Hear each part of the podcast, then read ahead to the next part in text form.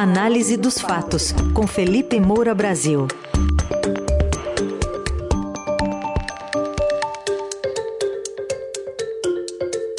Hoje, de olho nas eleições para as presidências do Senado e da Câmara. Oi, Felipe, bom dia. Salve, salve, Raizen, Carol, equipe da Eldorado FM, melhores ouvintes, sempre um prazer falar com vocês.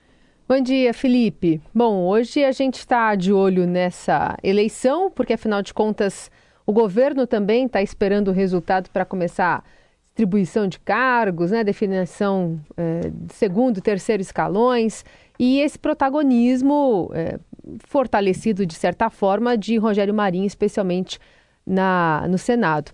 Mas a gente traz para você uma, um trechinho de uma conversa que a gente teve há pouco com o deputado Chico Alencar, né, que está competindo ali com Arthur Lira na disputa pela presidência da Câmara, ele disse, né, do PSOL, estranhar algumas alianças partidárias em nome da governabilidade, ao que ele chamou de transição intransitiva das lideranças. Em nome da governabilidade se faz tudo, às vezes se ultrapassa até limites éticos, o que não pode acontecer porque senão se cria mais uma vez aquilo que alguns chamam de transição intransitiva no Brasil. Você expressa um anseio de mudança, vence as eleições e depois fica paralisado, porque ficou prisioneiro de forças retrógradas.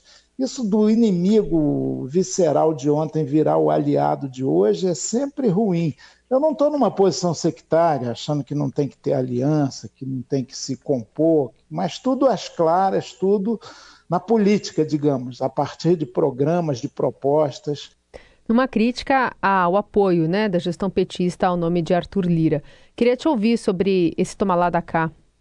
Pois é, Carol, o Chico Alencar está concorrendo com o Arthur Lira, mas o Arthur Lira é franco favorito, é, justamente porque ele conquistou até o apoio do PT, é, que na verdade foi conquistado justamente porque ele já era favorito. Quer dizer, o, o governo Lula ficou com medo de enfrentar é, o Arthur Lira e acabar perdendo e irritá-lo, a ponto de ele retaliar o governo é, não desejando aprovar qualquer tipo de pauta é, de interesse do Lula e eventualmente até abrindo algum processo de impeachment se houvesse é, se houver ainda um desgaste maior. Né? O governo tenta evitar isso, agradando um pouco o Arthur Lira, agora sabe que o Arthur Lira não é um aliado, é, não é um aliado petista completo. Ele vai negociar tanto no atacado quanto no varejo, quer dizer, é, ele, ele quer o apoio é, geral, com distribuição de cargos para amigos, e, é, muitos afagos, e ele quer negociar a cada projeto que o governo mande para o Congresso Nacional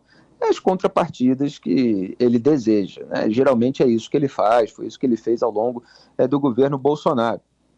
É, então, o Chico Alencar ele marca uma posição ali à esquerda, mas é, não tem muita força, porque não, o governo Lula não aderiu. O Arthur Lira faz um toma lá da cá tremendo, e é justamente por isso que ele tem força no Congresso Nacional, já que essa imoralidade reina nos bastidores da República Brasileira. O Lira já aumentou os auxílios de combustível, moradia, reajustou o salário dos deputados em mais de 7 mil reais a partir de abril tem um desembolso ali para os cofres públicos de 70 milhões de reais por ano com isso tudo. É, já separou ali gabinetes especiais para os deputados recém-eleitos, tudo para colher os votos dos antigos e dos novos pares. E foi ele que gerenciou, centralizou, administrou o orçamento secreto ao longo dos últimos anos. Então, os parlamentares sabem que podem contar com ele para liberação de dinheiro, mesmo é, contra a transparência.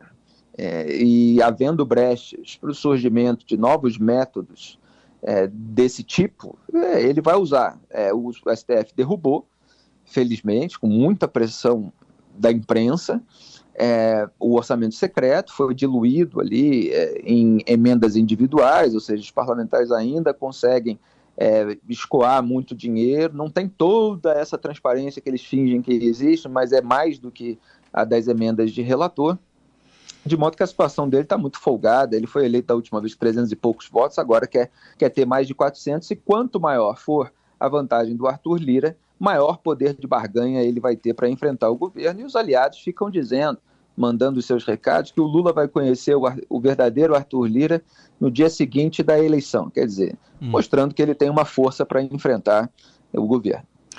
Muito bem, eleição muito mais tranquila, aparentemente, para o Lira. Agora, e no Senado, o Felipe, você diria que dá para relembrar o. Acho que dá para relembrar o Renato Russo, que, que ele dizia sujeira para todo lado, ninguém respeita a Constituição, mas, se eu não me engano, ele falava que todos acreditam no futuro da nação? Acho que é isso a letra, né? Era isso, era isso mesmo. É, o, o, a Câmara, todo mundo sabe que é tomar lá da cá. O Senado, a coisa estava um pouco disfarçada, né? Até ontem, porque o governo Lula reabriu o velho balcão de negócios para evitar uma derrota inesperada do Rodrigo Pacheco para o Rogério Marinho nessa disputa pela presidência do Senado. Quer dizer, da boca para fora, os discursos de campanha giram em torno ali do embate entre democracia e autoritarismo, mas do Congresso para dentro as causas são bem menos nobres. Né?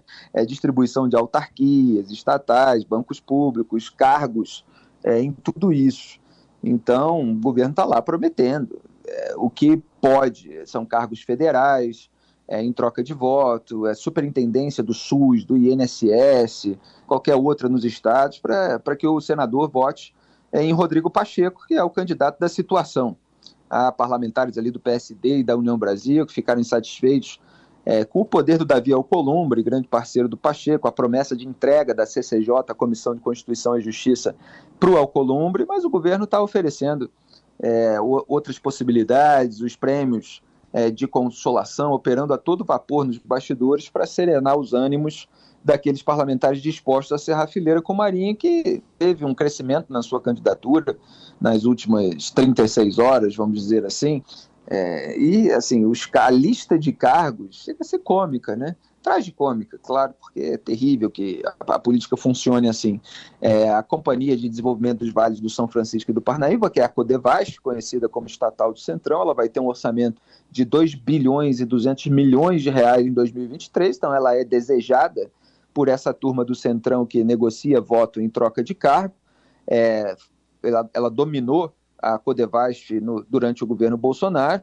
É, você tem ali uma cadeira sendo é, reivindicada pelo deputado Elmar Nascimento da Bahia, que é líder do União Brasil, mantém um indicado lá desde o governo Bolsonaro, o Estadão, inclusive, é, reforça isso hoje. Tem diretorias do Banco do Nordeste, BNB, Departamento Nacional de Obras Contra as Secas, o DENOX, né, um dos primeiros também é, esses cargos né, que foram distribuídos pelo Bolsonaro para conquistar apoio do Congresso, o governo Lula estava repetindo a mesma coisa. Né? O DINIT, Departamento Nacional de Infraestrutura de Transporte, que foi foco de escândalo de corrupção nos governos passados do PT, o FNDE, Fundo Nacional de Desenvolvimento da Educação, que teve escândalo também é, no governo Bolsonaro, no, no episódio do MEC, e, enfim, e essas outras superintendências de repartições públicas, como INCRA e FAM, é, nos estados. São cargos muito desejados pros, pelos parlamentares para que eles possam fazer política e ganhar força eleitoral, inclusive. Então é nisso que se baseia.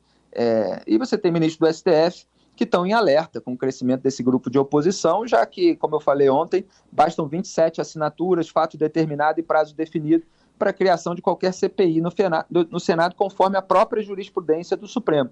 Aliás, quem foi ao Supremo para reivindicar a instalação da CPI da pandemia, que o Rodrigo Pacheco estava querendo engavetar, foi o senador Alessandro Vieira. E a posição dele agora a favor do Rogério Marinho, ele que é do PSDB é, do Sergipe, rendeu polêmica tanto dentro do partido, PSDB, com Écio Neves é, indignado, porque é parceiro do Pacheco em Minas Gerais há muito tempo, é, quanto nas redes sociais. Então eu pedi para ele é, gravar para a gente um áudio com a motivação da votação dele no Marinho. Vamos ouvir.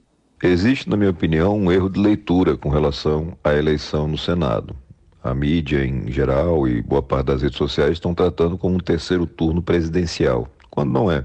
A eleição presidencial acabou, o presidente Lula foi eleito legitimamente, inclusive com meu voto no segundo turno. Essa eleição trata da rotina da casa, daquilo que a gente espera que possa acontecer nos próximos dois anos. E os dois anos da gestão Alcolumbre e Pacheco, somados aos dois anos anteriores já da gestão Alcolumbre, foram negativos porque você tem a concentração excessiva de poder na mão de poucos, você tem um espaço mal delimitado, você tem um retardo de votações, você tem uma excessiva pressão, inclusive contra o governo, para poder pautar ou não pautar projetos. Isso tem que ser enfrentado. Eu, particularmente, tenho cerca de 100 proposituras engavetadas pelo Pacheco ou pelo Alcolumbre. O Rogério Marinho, ao longo do seu histórico como parlamentar, nunca teve manifestações golpistas. Eu, particularmente, nunca vi nenhuma manifestação de terror golpista por parte do Marinho, que chega, sim, isso não pode ser negado, com a marca de bolsonarismo, mas que se compromete com uma gestão que seja democrática, que seja mais participativa para os 81 senadores e que seja reformista, porque o Brasil precisa avançar nas reformas necessárias. Essa é a realidade, na minha opinião, e eu entendo a patrulha, a rejeição, porque hoje nós vivemos uma cultura de cancelamento. Né? As pessoas tentam simplificar coisas que são extremamente complexas e manifestar profundas opiniões sobre assuntos que desconhecem completamente. É uma realidade que a gente tem que enfrentar quando está na vida pública. Está aí o comentário do senador Alessandro Vieira, do PSDB é, de Sergipe. É, teve nota do Aécio Neves contra a posição dele e do Isalci, né, me parece que também declarou apoio é, no Marinho. É, a CPI, repito, da pandemia só existiu porque o Alessandro Vieira enfrentou no STF engavetamento feito pelo Pacheco, e ele também critica o orçamento secreto desde o começo, também é, fez ações contra isso, e o Rodrigo Pacheco centralizou no Senado a distribuição das emendas de relator do orçamento secreto, assim como Arthur Lira fez na Câmara. E, enfim, ele critica esses outros engavetamentos, fala que o Marinho tem um histórico democrático, é, é, claro que há um desgaste do bolsonarismo, principalmente depois dos atos é, de 8 de janeiro, mas ele acredita que o Marinho filtra isso e que o Senado tem o dever de fiscalizar ministros do Supremo Tribunal Federal. Aliás, o Marinho e o Valdemar espalham ali, Valdemar Costa Neto do PL, né, que é o partido do Marinho, é, que não vão levar adiante processo de impeachment, que vão ter cuidado e tal, mas os ministros do STF veem isso um pouco como jogo duplo é, mas se acredita que é, a própria força desse grupo de oposição com a eventual eleição do Marinho já servirá é, como um, algum tipo de limite né, para que é, o STF não se exceda. Então, esses são os discursos em torno da candidatura do Marinho, que é, é, é, como vou dizer, rotulada como autoritária, hum. é por todos aqueles que estão do outro lado. Né? Isso faz parte aí é, do burburinho eleitoral, mas há é, justificativas legítimas de parlamentares para votar dos dois lados e há motivações é, de escambos, vamos dizer assim, é, para que cada um vote também. A gente está sempre vigiando e analisando as nuances em toda a sua complexidade. E amanhã tem mais já com o resultado da eleição. Felipe Moura Brasil volta ao Jornal Dourado, mas a coluna de hoje fica disponível já já no radiodourado.com.br e também nas plataformas de áudio. Obrigado, até amanhã, Felipe. Muito obrigado a todos, grande abraço, tchau.